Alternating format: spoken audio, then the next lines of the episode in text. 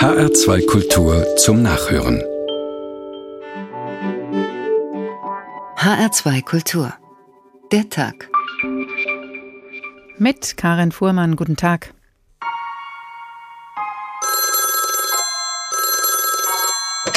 Guten Morgen, NSA. Ausspähen unter Freunden, das geht gar nicht, gegenüber niemandem. Guten Morgen, NSA. Da geht es nicht vordergründig um mich, sondern um alle Bürgerinnen und Bürger. Guten Morgen, NSA. Guten Morgen, NSA. Heute schon Facebook gecheckt. Wahrscheinlich habt ihr damals schon mein Gameboy gehackt. Does the NSA listen to foreigners if there's an intelligence based interest? Yes. Ich weiß, sie überwacht mein Handy von da oben. Merkels phone number was Merkels Telefonnummer tauchte ganz klar in den Akten des amerikanischen Geheimdienstes auf. American file. Diese Stasi-Methoden, sie sind quasi verboten. It's uh, one of the first things I learned in Intel School. Das ist eine der ersten fundamentalen Dinge, die ich 1963 in der Geheimdienstschule gelernt habe. Es geht darum, die eigentlichen Intentionen von Regierungschefs und Spitzenmilitärs anderer Länder herauszufinden. Guten Morgen, NSA. Sag mir, wie war meine Nacht? Das ist ein völlig dummer Ansatz. Hier sucht ein Geheimdienst ständig nach Argumenten, um die eigene Berechtigung zu begründen. Das dürfen wir nicht hinnehmen. Guten Morgen, NSA. Heute schon Facebook gecheckt. Wahrscheinlich habt ihr damals schon mein Gameboy gehackt. Habt das Handy am Ohr. Ihr wisst eh, wo ich steck. Alter, stell dir das vor. Guten Guten Morgen, NSA. Ob jetzt auch die Kanzlerin ihr erstes Telefonat am Morgen so beginnt? Die Aufregung ebbt nicht ab, seitdem bekannt wurde, dass der US-Geheimdienst NSA rund 35 internationale Spitzenpolitiker ausgespäht haben soll, unter ihnen Angela Merkel. Seit 2002 überwachte die NSA offenbar das Handy der Kanzlerin und das möglicherweise direkt aus der amerikanischen Botschaft in Berlin heraus. Die Bundesregierung bestellte den US-Botschafter ein und heute sind Vertreter des Kanzleramts zu Gesprächen nach Washington gereist.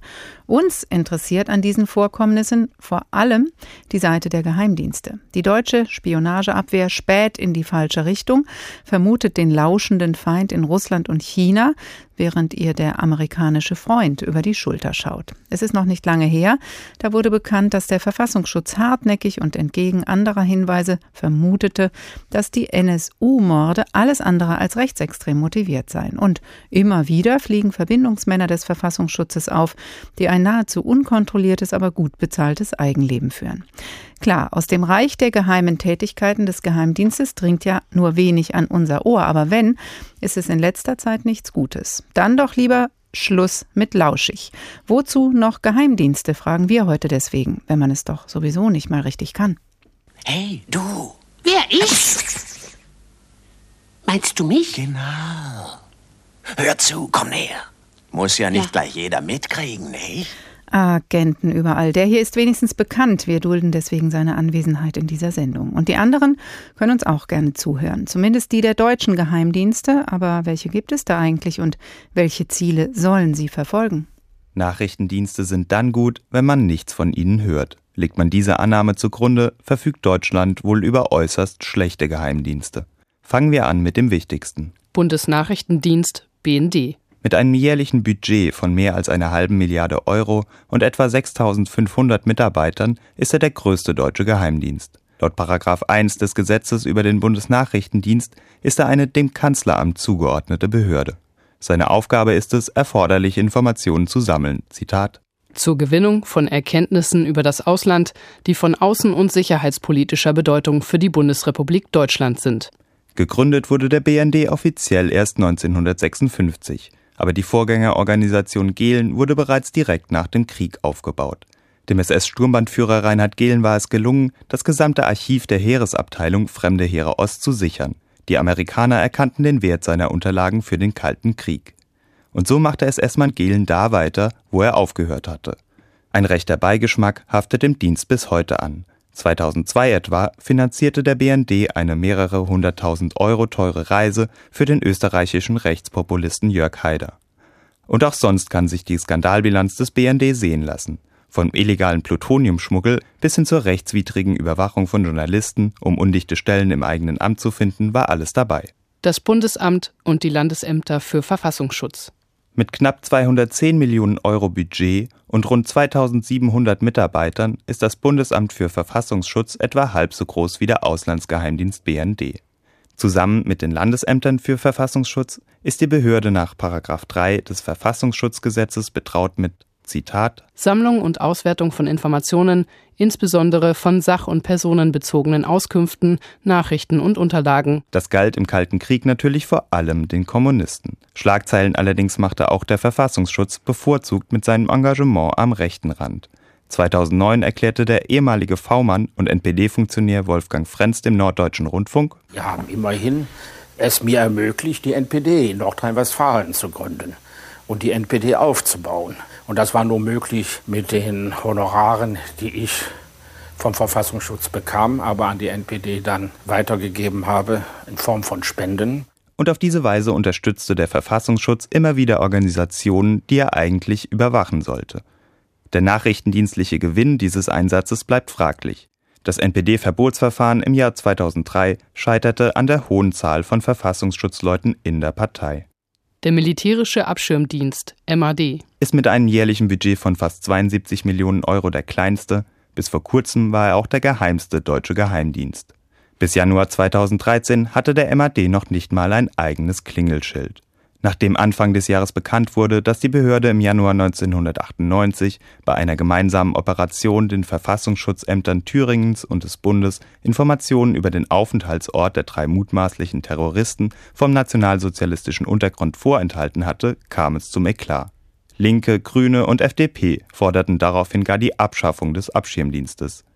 Da sah sich MAD-Präsident Ulrich Birkenheil genötigt, an die Öffentlichkeit zu treten. Er rechtfertigte die Existenz seines Dienstes in einem Interview mit der Tageszeitung Die Welt. Zitat Streitkräfte sind auch ein besonderes Ziel von ausländischer Spionage. Und das Militär ist auch sehr interessant für gewisse Extremisten. Der eigene Nachrichtendienst ist sehr wichtig, um dies abzuwehren. MAD-Leute sind vor allem in Afghanistan, dem Kosovo und Djibouti aktiv. Sie überprüfen vor allem die Einheimischen, die für die Bundeswehr arbeiten wollen. Welche Nachrichtendienste verfolgen welche Aufgabe? Antworten von Max Knierim waren das. Jetzt haben wir gerade schon gehört von der geheimdienstlichen Tätigkeit in der Nazizeit. Danach, in der Aufbauzeit der Bundesrepublik, liegen die Wurzeln für die engen internationalen Verflechtungen der deutschen Geheimdienste. Professor Josef Foschepo, Zeithistoriker an der Uni Freiburg und Autor des Buches Überwachtes Deutschland. Guten Tag. Guten Tag. Jetzt hatte ja die Bundesrepublik die neue Frische in den ersten Nachkriegsjahren gar nicht den Status, gar nicht die Souveränität, um zum Beispiel einen Auslandsgeheimdienst aufzubauen. Ab wann ging das? Ja, das war ein Prozess, der sukzessiv in Gang gesetzt wurde, gewissermaßen in Reaktion auf die außenpolitischen Entwicklungen, angestoßen aber ganz entscheidend äh, von den Bedürfnissen der äh, amerikanischen Geheimdienste, die ja in der Bundesrepublik unmittelbar nach dem Zweiten Weltkrieg ihre Tätigkeit aufgenommen hatten. Richtig gegründet worden ist der erst 1956. Vorher gab es aber das, äh, den Verfassungsschutz und dieser Verfassungsschutz, der hatte im Unterschied zu unserer Wahrnehmung heute jetzt nicht nur so die Aufgabe, einen Schnipseldienst wir, von Zeitungsmeldungen und solche Dinge zu machen, also eine Informationsstelle für den Bund zu sein, sondern er wurde sehr bald schon von den Amerikanern entwickelt als eine Gegenspionageagentur und natürlich auch selbst eine Spionageagentur, die eingesetzt wurde an der grünen Grenze, um bis weit in die DDR hineinzudringen und sogar eine eigene Organisation in der DDR aufzubauen. Also das Bundesamt für Verfassungsschutz wurde also relativ rasch ein operativer Geheimdienst, der über das Inland hinaus gewachsen war.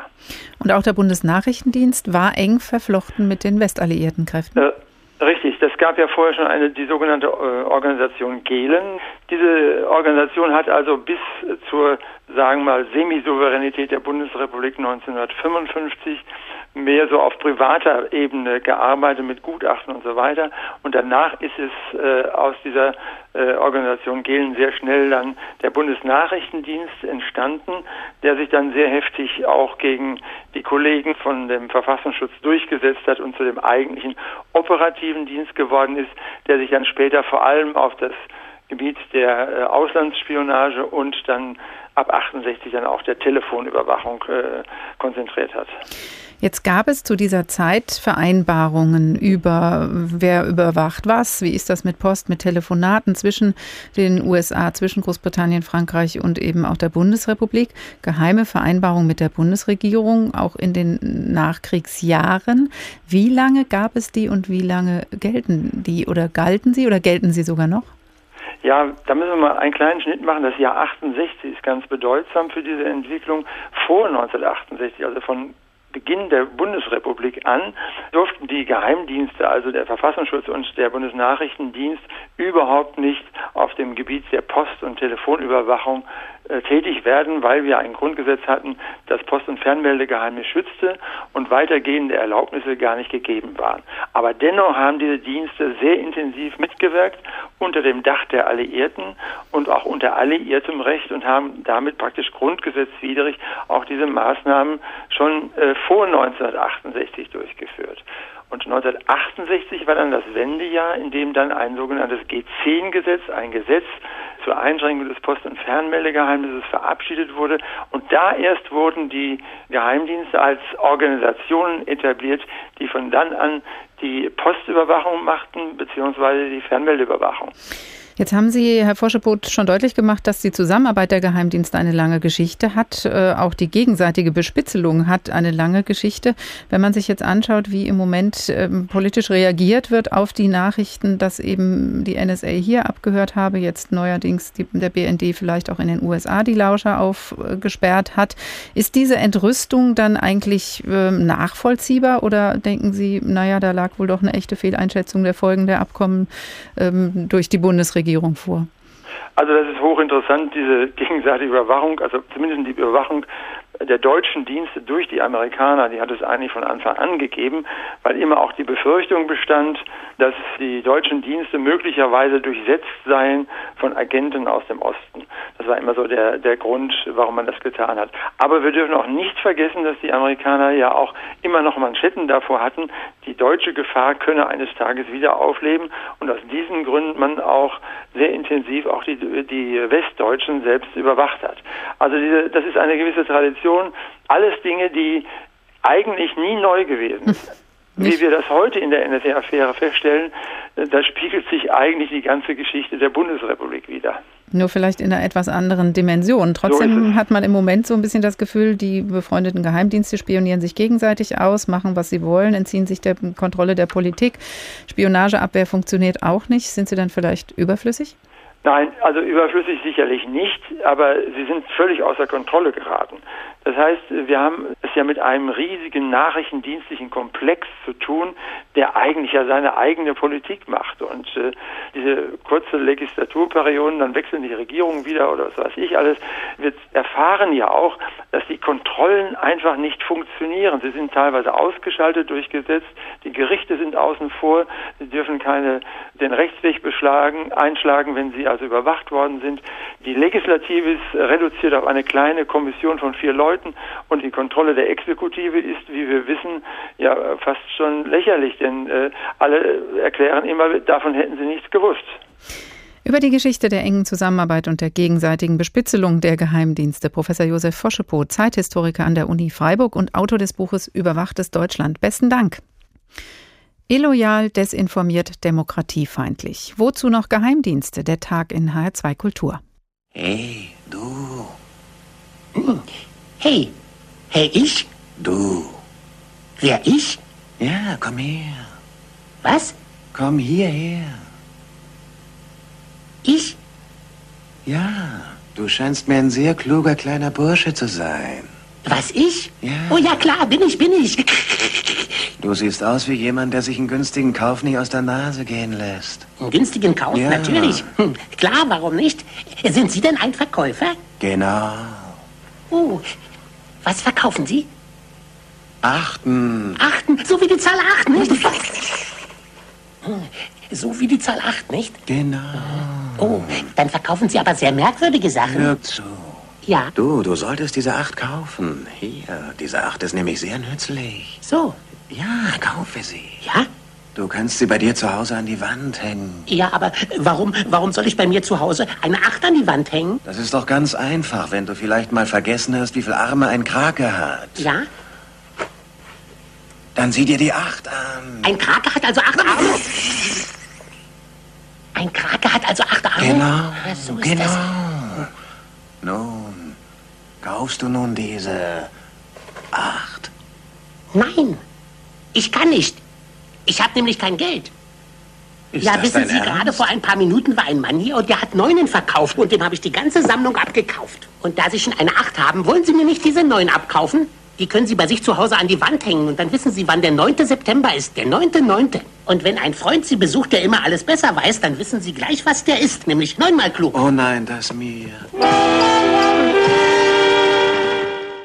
Geheime Geschäfte von Schlemiel in HR2 der Tag. Neben der Frage, was macht eigentlich die NSA auf deutschem Boden, hat auch die Frage, was macht eigentlich der BND in den USA in den letzten Tagen für Diskussionen gesorgt. Heute hat der BND erst einmal Abhörmaßnahmen in den USA dementiert. Die mögliche BND-Abhörtätigkeit in den USA ist in Deutschland zu, zu überprüfen, zumindest theoretisch. Denn in Deutschland gibt es für die deutschen Geheimdienste eine deutsche Kontrollinstitution, das Parlamentarische. Kontrollgremium. Das kann aber nicht die amerikanischen Geheimdienstaktivitäten auf deutschem Boden kontrollieren. Was es in dieser Angelegenheit überhaupt kann, darüber spreche ich gleich mit einem der Mitglieder, mit Hans-Christian Ströbele. Was es aber nicht kann, ist unter anderem deutlich geworden im Zusammenhang der Ermittlungen der Morde durch den sogenannten NSU. Nach und nach wurde das Versagen der Verfassungsschützer deutlich. Paul Elmar Jöris fasst rückblickend noch einmal zusammen. Als Anfang November 2011 das Treiben des nationalsozialistischen Untergrunds offenbar wurde, leitete der heutige Präsident des Bundesamtes für Verfassungsschutz Hans-Georg Maaßen den Stab Terrorismusbekämpfung im Bundesinnenministerium. Es ist mir durch den Kopf gegangen, dass jetzt gewaltig viel Arbeit auf mich zukommt. Das Thema Rechtsradikalismus, Rechtsterrorismus in Thüringen bei einer ganz anderen Unterabteilung bei uns in der Abteilung verortet als bei mir und das Thema Cesca-Morde wieder in einer anderen Unterabteilung und mit, dem Zeitpunkt des Bekanntwerdens der Taten des NSU haben sich alle Akten dann auf meinem Schreibtisch versammelt. Sein Vorgänger im Verfassungsschutz Heinz Fromm war über geschredderte Akten ins Straucheln geraten und in den Ruhestand gegangen. Ein Referatsleiter hatte unmittelbar nach Bekanntwerden der NSU-Mordserie Akten zur Operation Rennsteig im Reichswolf vernichtet. Fromm konnte nicht ausschließen, dass der Beamte etwas vertuschen wollte. In der gemeinsamen Operation Rennsteig hatten 1997 das Bundesamt, mehrere Landesämter sowie der militärische Abschirmdienst im Umfeld des Thüringer Heimatschutzes Informanten angeworben. Aus dieser Gruppe ging ein Jahr später der nationalsozialistische Untergrund hervor.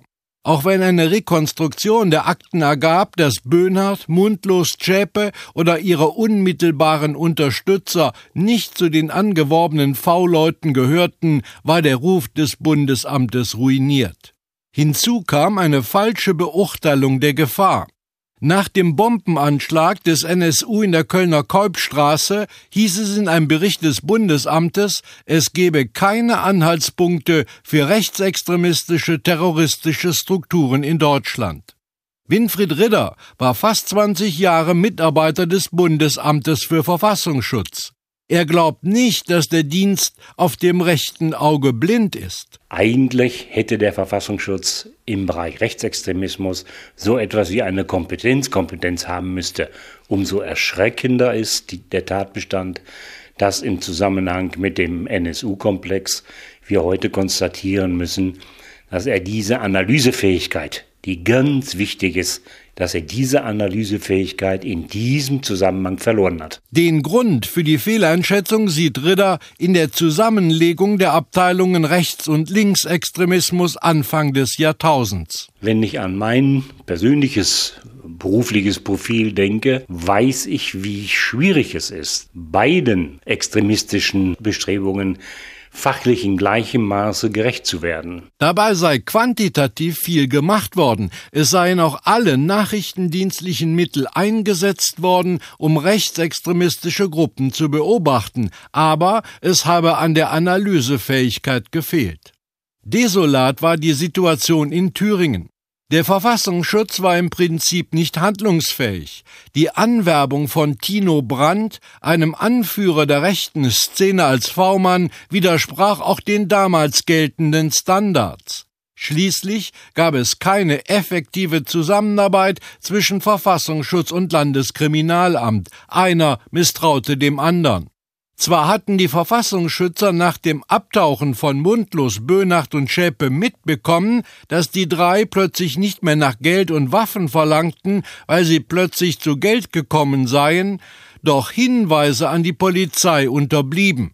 Mit dem Wissen der Verfassungsschützer hätte die Polizei einige Banküberfälle in den Zusammenhang mit den drei stellen können und man wäre ihnen auf die Spur gekommen.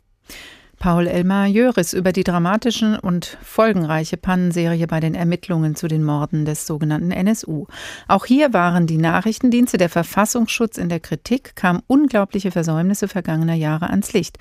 Dabei werden die Geheimdienste ja von der Politik eigentlich kontrolliert durch das parlamentarische Kontroll Kontrollgremium. Und wie weit reicht diese Kontrolle? Hans-Christian Ströberle, Bundestagsabgeordneter der Grünen, Grünen Innenexperte und Mitglied im Parlamentarischen Parlamentarischen Kontrollgremium. Guten Tag. Ja, guten Tag. Herr Ströbele, haben Sie in den letzten Wochen und Monaten noch das Gefühl, dass Sie mit dem Parlamentarischen Kontrollgremium wirklich etwas kontrollieren können? Ja, wir können was kontrollieren, aber wir können natürlich lange nicht alles kontrollieren und wir können nur das kontrollieren, was uns vorgetragen wird. Eigene Ermittlungsmöglichkeiten haben wir so gut wie gar nicht. Erstens, weil wir da gar nicht zu in der Lage sind und zweitens, weil wir auch nicht einfach jetzt in die Dateien reingucken können, sondern wir sind darauf angewiesen, äh, was die Bundesregierung uns berichtet oder was die Bundesregierung uns durch die Dienste oder deren Chefs berichten lässt. Das können wir unter die Lupe nehmen und können sagen, da haben wir die und die Probleme oder das und das muss abgestellt werden oder auch nachfragen. Wie weit geht denn da überhaupt dann Ihre Kontrollmöglichkeit und auch die Möglichkeit, vielleicht etwas öffentlich zu machen? Wenn man jetzt eben wissen will, was hat der Verfassungsschutz genau bei den NSU-Ermittlungen versiebt oder was macht genau der BND in den USA? Angenommen, Sie würden fragen und würden auch eine Antwort kriegen, Sie könnten ja auch noch nicht mal darüber reden, oder? Ganz genau so ist es. Äh, das ist einer der ganz großen Mängel äh, unseres PKG-Gesetzes, überhaupt der ganzen Möglichkeiten des PKG. Ich setze mich schon lange dafür ein, dass da die Möglichkeit gegeben wird, dass jeder Abgeordnete, nicht nur Regierung oder die Mehrheit, sondern auch äh, die Minderheit, die Opposition, jede Fraktion auch sagen kann, wie sie beispielsweise einen Sachverhalt einschätzt nach den Auskünften, die sie erhalten hat. Es geht nicht darum, Einzelheiten mitzuteilen, aber wenigstens konkrete Wertungen. Und da sind wir nur ganz eingeschränkt dazu in der Lage. In den USA, das hat man gerade gestern wieder gesehen, äh, gibt es da sehr viel mehr Möglichkeiten, äh, dort können die Kontrollgremien sogar öffentliche Anhörungen durchführen, wie das gestern geschehen ist, und können in aller Öffentlichkeit die Chefs der Dienste auch befragen, auch zur Rede stellen, nachfragen und ähnliches. Das hat natürlich einen viel demokratischeren Kontrollcharakter als das, was wir hier machen. Aber wenn jede Nation ihr Kontrollgremium hat oder ihre Kontrollregularien, man aber vielleicht sich äh, abspricht, ja, du spionierst bei mir und ich bei dir und dann tauschen wir hinterher unsere Daten aus, dann kann man das doch genau gerade umgehen. Das ist eine der großen Gefahren. Ich habe auch die Befürchtung, die Vermutung, dass hier der Bundesnachrichtendienst aus den USA von der NSA Informationen bekommt, die er selber in Deutschland nie hätte abschöpfen können und dürfen dass es also eine Umgehung unserer sehr strengen Datenschutzregelungen ist. Bei uns muss beispielsweise jeder konkrete Eingriff in Kommunikationsrechte der Bürger, also Beobachtung jedes einzelnen Bürgers, muss von einem G10-Gremium, das ist so eine Art Untergremium äh, des parlamentarischen Kontrollgremiums, äh, genehmigt werden. Die gucken sich die Akten dann ganz genau an, ob ein ausreichender Verdacht oder ausreichende Hinweise sind, sich gerade mit der Telefonkommunikation oder äh, auch Internetkommunikation dieses Bürgers zu beschäftigen. Aber man hat dann doch ein bisschen das Gefühl, wenn man das so beobachtet in der letzten Zeit, dass die Geheimdienste die Politik ja vor sich hertreiben oder an der Nase rumführen. Haben Sie dieses Gefühl selbst manchmal auch? Das habe ich in der Tat. Das habe ich immer wieder. Wir sind darauf angewiesen, dass es Informationen von außen gibt, weil wir nicht genügend Informationen von der Bundesregierung bekommen. Die wirklichen Skandale, mit denen sich das Parlamentarische Kontrollgremium oder anschließend auch Untersuchungsausschüsse immer wieder beschäftigt haben, die sind von außen herangetragen worden, also durch findige Journalistenuntersuchungen oder manchmal gibt es auch anonyme Hinweise oder ähnliches oder wie jetzt Herr Snowden. Äh, ohne solche Informationen wäre das Gremium noch viel zahnloser. Hm. Jetzt haben Sie eben gerade schon selber gesagt, Untersuchungsausschuss, das ist ja jetzt auch im Zusammenhang mit der NSA in der Diskussion. Und die große Frage steht im Raum, was könnte der denn leisten, was das parlamentarische Kontrollgremium nicht kann? Gemeinhin kann ein Untersuchungsausschuss ja schon mehr, aber was kann er gerade jetzt in diesem Fall, wenn es um Dinge geht, die in den äh, USA spielen? Also ich habe meine Skepsis ja schon zum Ausdruck gebracht, weil wir dürfen nicht die Illusion haben, dass wir etwa den NSA-Chef oder den äh, Chef der gesamten Nachrichtendienste in den USA hier als Zeugen verhören oder auch einzelne Mitarbeiter. Die werden gar nicht mal antworten, geschweige denn herkommen und hier aussagen. Aber wir können natürlich die deutschen Stellen, die deutschen Geheimdienstchefs, die deutschen Mitarbeiter, die Vertreter der Bundesregierung befragen. Und da haben wir gerade eine ganze Reihe von zusätzlichen Fragen geradezu aufgedrückt von gestern von der Anhörung im US-Kongress etwa, was treibt äh, der Bundesnachrichtendienst im Ausland? Da wird ja behauptet, dass der in den USA Ähnliches macht wie die NSA hier in Deutschland, möglicherweise sogar Regierungsmitglieder äh, observiert und abhört. Äh, das können wir natürlich unsere Dienste fragen und die sind, und das ist der Unterschied, im Untersuchungsausschuss verpflichtet, erstens zu erscheinen, zweitens auszusagen und drittens und vor allen Dingen die Wahrheit zu sagen. Hm. Wenn sie das nicht tun, ist das strafbewehrt. Jetzt ist schon deutlich geworden, Herr Ströbele, dass Sie wirklich auch Fragezeichen haben hinter der tatsächlichen Macht des parlamentarischen Kontrollgremiums. Aber haben Sie manchmal auch Fragezeichen in den letzten Monaten vielleicht verschärft, welche Nachrichtendienste eigentlich wir wirklich brauchen? Diese Frage stelle ich immer wieder. Und äh, gerade nach der Arbeit des letzten Untersuchungsausschusses in der letzten Legislaturperiode zur NSU haben sich diese Fragezeichen erheblich vergrößert weil wir müssen ja feststellen, dass in einer so genuinen Sicherheitsaufgabe, die eigentlich der Inlandsgeheimdienst, das äh, Bundesamt für Verfassungsschutz gehabt hätte, die Bürgerinnen und Bürger in Deutschland vor solchem Terror zu schützen, da haben die total versagt. Äh, da haben sie null geleistet, muss man sagen. Und deshalb drängt sich die Frage auf, äh, ob es diese Dienste so weitergeben soll. Und da haben die Grünen ja Vorschläge gemacht, haben gesagt, erstmal auflösen und dann sehen, was man davon noch brauchen kann. Geheimdienste erstmal auflösen, wie die Politik Geheimdienste kontrollieren kann und wo die Grenzen der Kontrolle sind. Hans-Christian Ströbele, Bundestagsabgeordneter der Grünen und Mitglied im Parlamentarischen Kontrollgremium. Ganz herzlichen Dank. Bei unserem Geheimagenten Schlemiel hat man allerdings schon das Gefühl, dass er sich kontrolliert oder zumindest beobachtet fühlt. Das hindert ihn aber auch nicht an weiteren hemmungslosen Dreistigkeiten. Erinnert Sie das an was? Hey du, Wer, ich? Genau. Psst, psst, komm her. Ja, was? Unter uns möchtest du diesen tollen Schneemann hier kaufen? Ein Schneemann? Psst. Ein Schneemann? Genau. Oh, das ist ja ein Riesenschneemann. Ist der größte, den ich habe. Oh. Muss versuchen, ihn schnell loszuwerden. Die Sonne taut den Schneemann sonst auf. Sonderangebot. Aber du musst dich schnell entschließen. Die Dinger gehen reißend weg. Alles ganz schön und gut, aber was soll ich denn mit einem so großen Schneemann anstellen? Na, eine ganze Menge. Stell dir vor, du musst dich vor jemandem verstecken. Dann duckst du dich einfach hinter diesen großen, dicken Schneemann. Er kostet Aha. nur ganze 20 Pfennig, dieser große, dicke Schneemann. Ja, 20 Pfennig, das ist ein Geschäft. 20 Geschenk. Pfennig. Lassen Sie mich mal einen Augenblick ja, nachdenken. überleg es dir schnell. Du Tja. weißt ja, dass ich... Äh, ich weiß nicht so recht. Ah, der Schneemann schmilzt mir unter den Händen. Er muss sich schnell entscheiden. Hm. Jetzt nur noch zehn Pfennig für diesen klitzekleinen Schneemann. Hm. Klitzeklein? Genau. Was ist denn mit dem Sie, passiert? diesen besonders handlichen Minischneemann. Du kannst ihn in deiner Tasche Na, tragen oder in den Kühlschrank legen. Du kannst ihn überall mitnehmen. Du wirst es nicht bereuen. Beeil dich, zehn Pfennig und er gehört dir. Zehn Pfennig, schnell. Ich muss überlegen, ich ja, muss aber nachdenken. Nicht zu lange, greif zu, sonst ist er ja, weg. Ich muss mich entscheiden, aber Möchtest die Sache du jetzt muss den Schneemann oder nicht? Du sein. musst dich schnell entscheiden.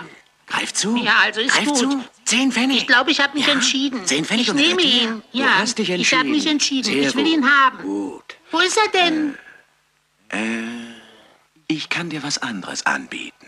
Ja? Auch ein einmaliges Sonderangebot von mir. Für nur fünf Pfennig kannst du diese herrliche, wunderschöne Wasserpfütze von mir haben. Zeitdruck, auch so eine Taktik. Illoyal, desinformiert, demokratiefeindlich. Wozu noch Geheimdienste, fragen wir bis hierhin in HR2 der Tag, überwiegend mit Blick auf die deutschen Nachrichtendienste. Jetzt haben wir schon gehört, dass sich Politiker und Historiker fragen, ob die Geheimdienste die Politik nicht vor sich hertreiben und dass sie auch befürchten, dass die politischen Kontrollinstrumente völlig wirkungslos und zahnlos sind. Wie die Geheimdienste hierzulande, wie gehört, von der Politik überwacht werden oder auch nicht, werden die US-Geheimdienste natürlich in den USA überwacht oder auch nicht. Gestern war zu sehen, wie sich NSA-Chef Alexander bei einer Anhörung im US-Kongress rechtfertigen musste. Heißt das, die US-Politiker lassen sich nicht von ihren Geheimdiensten regieren? Und wie kann es dann sein, dass Barack Obama als oberster Befehlshaber der NSA nichts von Lauschangriffen auf die deutsche Kanzlerin gewusst haben soll? Andreas Horchler klärt uns auf. Die NSA ist der mächtigste, der geheimste der US-Dienste. 1952 als Abhörstelle für das Militär gegründet, ist der Dienst in Fort Meade in der Nähe von Washington nach dem 11. September 2001 zur Zentralstelle der Datenerfassung im Kampf gegen den Terror geworden. Milliarden von Daten, von Telefonen aus aller Welt, von Computern und Handys werden auf Großrechnern als Metadaten gespeichert und im Verdachtsfall entschlüsselt. Die NSA ein Datenstaubsauger außer Rand und Band, findet der grüne Europapolitiker und Datenexperte Jan-Philipp Albrecht, der mit einer europäischen Delegation zur Aufdeckung der Vorwürfe gegen die NSA nach Washington gekommen ist. Also wenn man tatsächlich Ermächtigungen äh, gibt, die einem Blankoscheck gleichkommen, da muss man damit leben, dass quasi alles möglich und nichts mehr zu verbieten ist. Verbote können nur auf politischer Ebene funktionieren. Wenn aber der Präsident nichts von der Bespitzelung der deutschen Kanzlerin gewusst haben soll, arbeitet der Dienst nach eigenem Gutdünken. Im Fernsehsender ABC wollte Obama Annahmen aus der Presse nicht bestätigen. Das kann Barack Obama auch nicht, denn dann würde er ja bestätigen, der Präsident ist nicht Herr des Verfahrens. James Clapper, altgedienter Geheimdienstkoordinator, ging bei einer Kongressanhörung in die Offensive. Zu sammeln, zu analysieren, was die Staatschefs tun und vorhaben, das gehört zu den Grundlagen der Geheimdienstarbeit. Leadership intentions, in whatever form that's expressed, is kind of a, a basic tenet of what uh, we are to collect and analyze. Mit anderen Worten, die NSA und die anderen US-Dienste tun das, was alle tun, aushorchen, spionieren, Daten sammeln.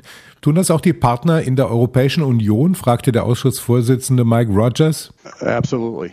Und NSA-Chef Keith Alexander? Sein Dienst arbeitet korrekt, beachtet die Gesetze, unterwirft sich der staatlichen Kontrolle, hat die richtige Balance zwischen Terrorabwehr und zivilen Rechten gefunden. Seine Leute, und es sind mehr als 40.000 mittlerweile, seine Leute gehören zu den Besten des Landes. They are among the finest people in this country. Präsident Obama versprach eine komplette Überprüfung der Dienste, vor allem bei den Ermittlungen im Ausland, wo bisher weniger strikte Regeln herrschten. We're undergoing a complete review of how our intelligence operates outside of the country. There are some very strict laws governing what we do internally. Internationally,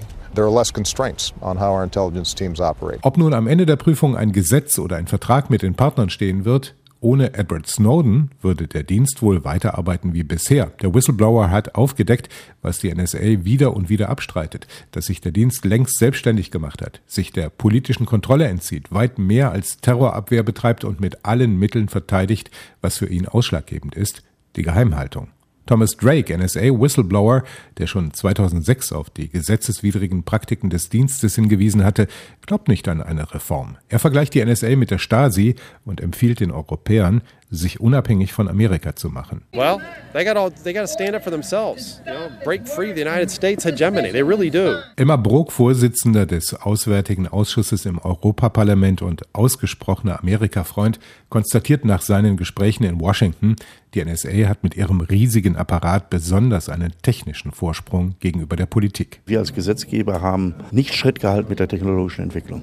Und zwar überall in Europa und in Amerika. Schon allein aus diesem Grund dürfte es außerordentlich schwierig werden, dem Riesendienst, der nach dem Terror vom 11. September 2001 mit weitreichenden Befugnissen ausgestattet worden war, wieder in die Schranken zu weisen.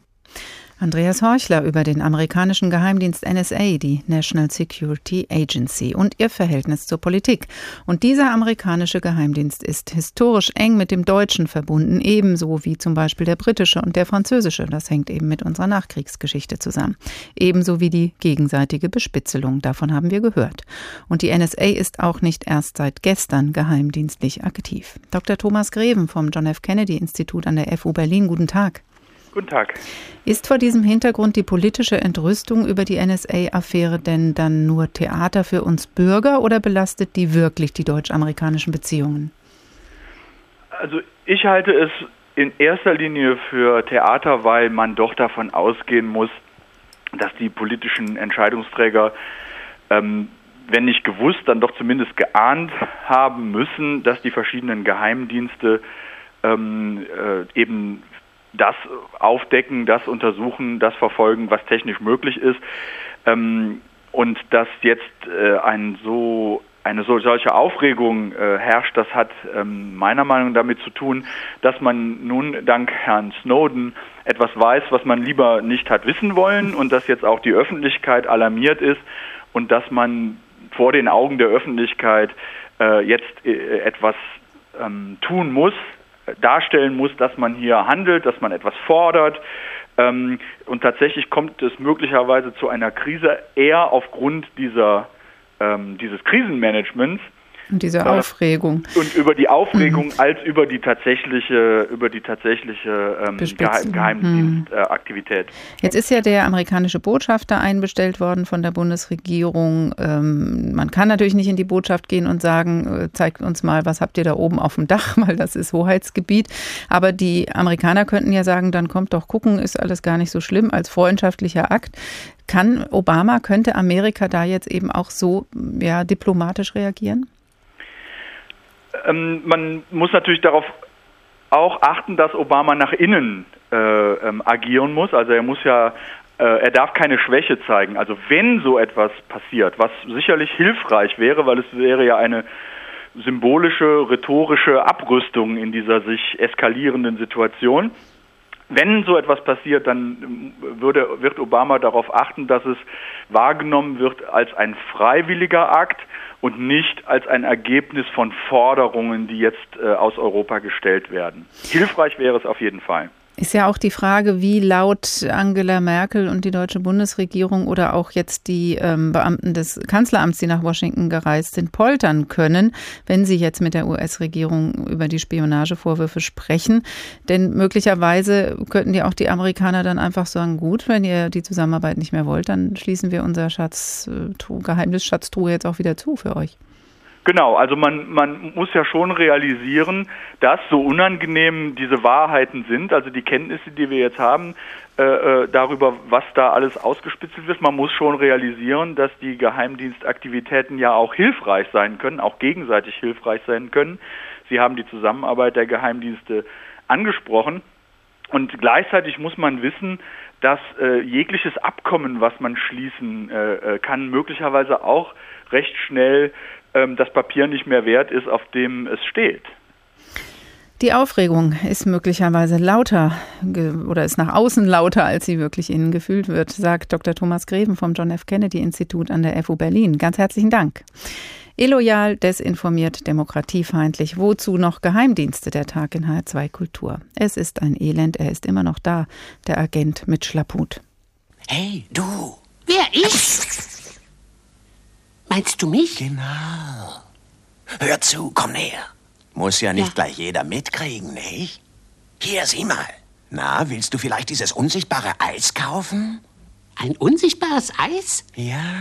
Ich kann nirgends genau. ein unsichtbares Eis entdecken. Natürlich nicht. Du kannst es auch nicht sehen, weil es unsichtbar ist. Unsichtbar, verstehst du? Oh, man kann es nicht sehen? Mhm. Aha. Genau. Hm.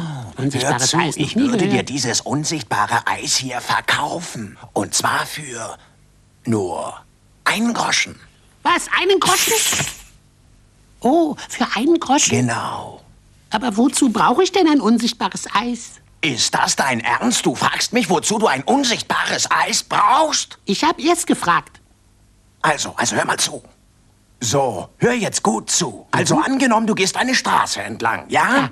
und leckst dabei ein ganz normales Eis, das man sehen kann. Ja. Und es schmeckt dir ganz unheimlich gut. Und ehe du dich versiehst, ganz plötzlich springt doch da hinter einem Baum hervor. Na, wer? Ludwig der Schlecker. Ludwig der Schlecker! Wer ist Ludwig der Schlecker? Ludwig der Schlecker ist, ohne zu übertreiben, der bekannteste Eisstähler der Welt. Oh, schrecklich. Aber wenn du nun dieses hier hast, dies unsichtbare Eis hier, das Ludwig nicht sehen kann, also würde er doch ganz glatt vorbeigehen. Und du könntest dann dein herrliches unsichtbares Eis zu Ende lecken. Oh, das ist dufte, ich nehme es. Klasse. Welchen Geschmack willst du? Tja, das werden Sie nicht da haben. Mein Lieblingseis ist Bananen-Tutsi-Frutzi. Bananen? Frutzi-Tutsi? Tutsi-Frutzi. Frutzi ist ja Mhm. klar. Ja. Mein Lieblingseis. Hier hast du eins. Hey, das ist ja toll. Gib mir den Groschen. Ja gut, hier hast du ihn. Hier. Ja. Hier ist er. Warte mal, warte mal, warte mal, warte mal, warte mal. Du hast mir nichts gegeben. Natürlich. Das ist ein unsichtbarer Groschen. Dieser Agent ist eindeutig zu identifizieren, Schlemiel, weltbekannt aus der Sesamstraße. Im digitalen Zeitalter sind die Agenten allerdings nicht mal zu sehen, aber sie sehen und hören alles von uns, wenn sie wollen, und das unbemerkt. Ranga Yogeshwar, ARD-Wissenschaftsjournalist. Sie haben sich für eine Sendung eine kurze Zeit lang bewusst überwachen lassen mit einem Spezialhandy. Wie hat sich das angefühlt? Na, zuerst einmal war es so, dass eigentlich rational klar war, was da passieren wird. Also ein modernes Smartphone liefert ganz automatisch die Ortskoordinaten, also wo man sich befindet. Es hat Kameras, die Bilder konnten abgegriffen werden, die SMS und E-Mails konnten gelesen werden. Selbst das Mikrofon konnte extern eingeschaltet werden. Das war sozusagen im Kopf klar. Aber dann passierte etwas, was mich selber persönlich auch überrascht hat. Und das ist, wenn man das am eigenen Leib erlebt, dann merkt man plötzlich, dass eigentlich ständig noch einer dabei ist. Das führte zu einem sehr sonderbaren Gefühl. Man fing an, plötzlich zu schweigen, wissend, dass da vielleicht noch einer was mithört. Und ich kam mir fast schon schuldig vor, weil selbst bei dem einfachen Phänomen in der Bäckerei Brötchen zu kaufen, hatte ich so den Eindruck, ich müsste der Bäckerin sagen, stopp, pass auf, was du sagst, denn hier ist einer, der noch mithört. Dabei war ja jetzt im Unterschied zu vielen anderen Ausgespähten es so, dass sie wussten, dass jemand mithört. Vielleicht bewegen sich andere Ausgespäte dann auch ja, unverkrampfter, weil sie es ja gar nicht wissen. Man nur denkt Naja, vielleicht, jetzt es könnte sein. Es ist so und das Skurrile daran war, dass ich wusste einmal im Kontext dieses Experiments, dass es eine ganz bestimmte Firma in Tübingen gab, die das machte, aber wenn man ein bisschen drüber nachdenkt, offensichtlich war das nur einer, der abhörte, aber da gab es noch diesen anderen und das ist Stichwort NSA das große Thema, dass eigentlich jeder von uns, der ein Mobilfunktelefon benutzt, abgehört wird. Und diese Vorstellung, dass man sozusagen auch zeitgleich noch mit dem ganz anderen Telefon ebenfalls abgehört wird, führt einem die Absurdität dieser Situation wirklich emotional vor Augen. Aber es ist ja dann schon die Frage, ist das Problem der Geheimdienst oder ist es nicht auch die digitale Technik, die diese Überwachungsform ermöglicht, ja auch für andere Spionageformen, Wirtschaftsspionage oder auch jemand, der privat was herausfinden will? Na, Sie haben schon den Finger in die Wunde gelegt, denn ich sag mal, die Dienste wollten immer schon Daten sammeln, aber die Zeiten haben sich geändert. Anno 2013 ist es so, wir leben alle in dieser digitalen Welt. Wir bewegen uns mit einem Handy ständig am Körper. Es ist so, dass wir E-Mails nutzen, dass wir Flüge online buchen oder Dinge im Internet kaufen oder dass wir suchen. Also wir liefern sozusagen über die Nutzung der digitalen Dienste ganz automatisch eine Menge von Informationen, die etwas über uns, über unsere Vorlieben, über unsere Eigenschaften verraten. Und das interessiert nicht nur Geheimdienste. Was wir genauso scharf hinterfragen müssen, ist die Art und Weise, wie all diese sehr privaten Informationen auch von kommerziellen Diensten genutzt werden. Und ich glaube, wir stehen einfach an der Schwelle, wo wir sehr grundsätzlich über Privatheit, über Entwicklungen im Kontext einer Welt nachdenken müssen, bei der Dinge möglich sind, die vorher unmöglich waren. Und das geht eben bis runter zur Tatsache, dass heute die Auswertung dieser Daten nicht mehr durch Menschen, sondern durch computerisierte Algorithmen erfolgt. und dadurch einfach auch eine völlig neue Qualität erreicht wurde. Da kann man natürlich sagen, Herr Yogeshwar, man ist selber schuld, wenn man, was weiß ich, Online-Banking macht und nicht wie kürzlich auch so ein Spionagespezialist geraten hat, lieber wieder das Papierformular auszufüllen und zur Bank zu tragen oder wenn man was wirklich Wichtiges zu besprechen hat, dann doch persönlich hinzugehen. Das ist die individuelle Ebene. Aber man fragt sich ja doch, gibt es nicht auch eine politische, auf der man schützen könnte? In der, ähm, ja, jetzt im Großen gedacht, in der Informationstechnik, wo wir uns, wir Europäer oder auch wir Deutschen uns doch unabhängiger machen könnten von den Amerikanern. Alles läuft über Google, alles läuft über amerikanische Datenströme. GPS ist immer dabei. Was ist mit alternativen Modellen, europäischem Äquivalent oder Galileo?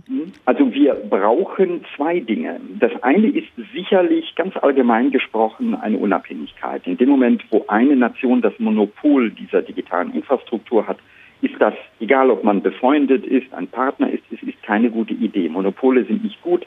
In vielen anderen Bereichen der Ökonomie gibt es Kartellbehörden, die sorgsam darauf achten, dass es nicht zu Monopolen kommt. Hier in der digitalen Welt haben wir das zugelassen. Da muss definitiv mehr als eine Alternative her. Da muss Europa endlich aufwachen.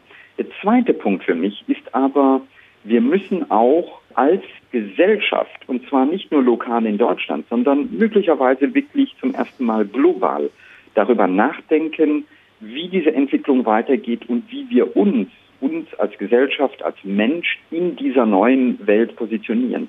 Ich bin einer, der durchaus auch euphorisch ist. Ich sage, da gibt es viele tolle Sachen, die diese neue Technik kann. Aber man muss sehr genau reflektieren, denn was nicht sein darf, ist eine Entwicklung, bei der eine Minderheit anfängt, sehr viel zu wissen über eine große Mehrheit.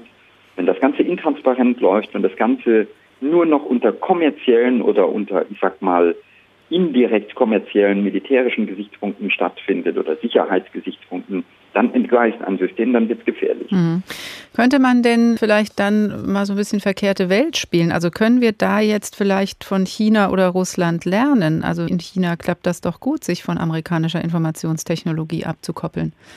Die Chinesen haben sicherlich etwas gemacht, was kritisiert, aber auf den zweiten Blick durchaus clever war. Nehmen Sie die sozialen Netze. China hat ganz klar gesagt, nein, Facebook kommt bei uns nicht rein, wir machen das selber. Ich mit vielen Twitter machen sie jetzt auch selber, ne? Ja, und ich habe mit vielen chinesischen Journalisten gesprochen, die wirklich sagen, ja, das ist okay, das ist in Ordnung. Wir kommen als Journalisten immer noch an alle Daten ran. Also es geht nicht nur um staatliche Zensur, aber es geht auch um Souveränität.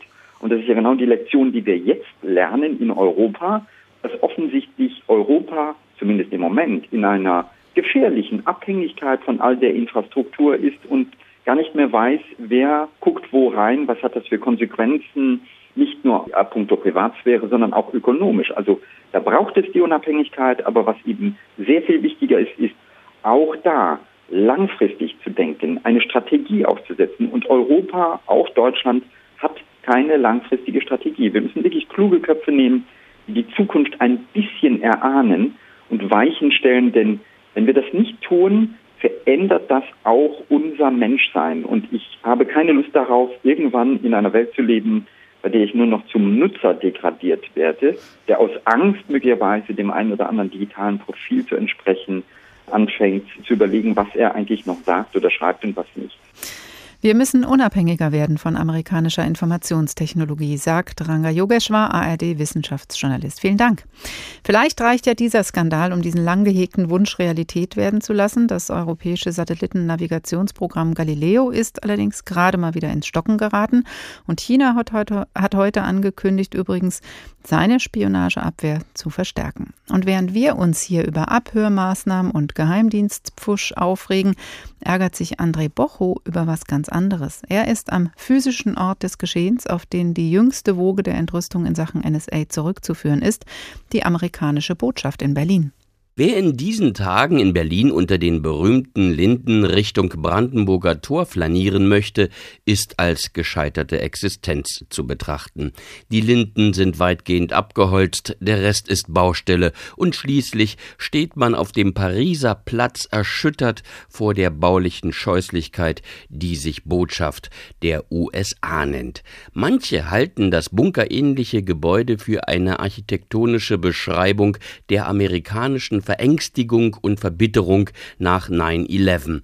Aber der Kasten hätte auch prima in den Kalten Krieg gepasst. Auf seine Art ist er zeitlos. Auf jeden Fall würde sich niemand wundern, wenn aus der Botschaft plötzlich schwer bewaffnete Marines stürmen, um harmlosen Berlin-Besuchern den Weg zu den frei gewordenen Plätzen in Guantanamo zu weisen. Ist aber angeblich bislang noch nicht passiert.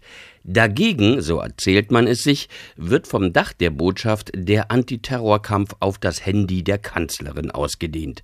Im Prinzip ist das Errichten einer Abhörzentrale in den oberen Bereichen von Gebäuden keine Überraschung. Erstens ist oben die Luft besser, zweitens die Aussicht und drittens empfängt man bestimmte elektronische Signale im Keller nicht besonders gut.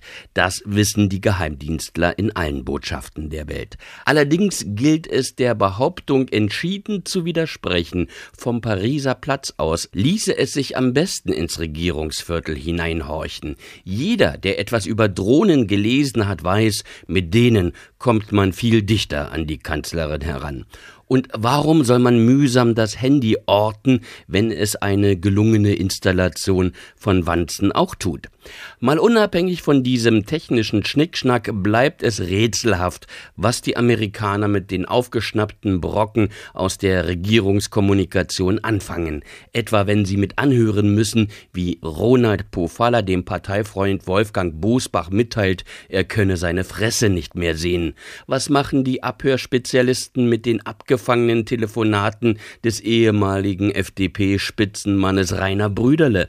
Wird der Computer sie im Speicher für unverständliche, aber gefährlich wirkende Terrordrohungen einordnen?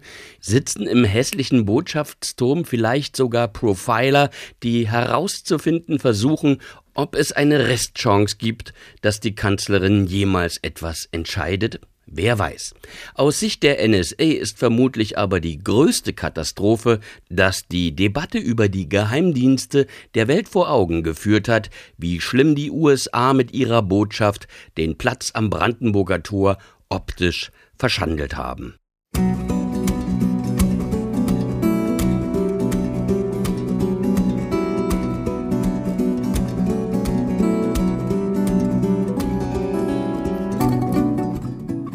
Und das war der Tag für heute. Geheimdienste erstmal auflösen und dann gucken, was man eigentlich noch braucht. Von dieser Idee sind wir in dieser Sendung ausgegangen, haben aber festgestellt, Realität wird sie wohl erstmal nicht werden. Klar ist allerdings geworden, die Geheimdienste sind außer Kontrolle geraten, die Politik ist gefordert, um zu verhindern, dass bald die Geheimdienste die Welt regieren. Bis dahin gilt mehr denn je, passt auf eure Daten auf. Mehr von uns wie immer unter hr2.de. Gleich hier die Hörbar in HR2 Kultur. Vorher aber noch einen besonderen Gruß an eine nicht hörbare Kraft in dieser Sendung vom Tagteam. Ein Kollege, der viele, viele Sendungen lang zuverlässig die Regler bewegt hat, auch die ein oder andere Havarie souverän gemanagt hat, hat heute seinen letzten Arbeitstag, bevor er sich in den nächsten Lebensabschnitt verabschiedet. Deswegen sei an dieser Stelle sein Name genannt, Ralf Haupt. Vielen Dank für die vielen Jahre guter Zusammenarbeit und alles, alles Gute. Ich bleibe noch ein paar Jahre, verlasse das Studio nur für heute, heiße Karin Fuhrmann und wünsche Ihnen noch einen schönen Abend.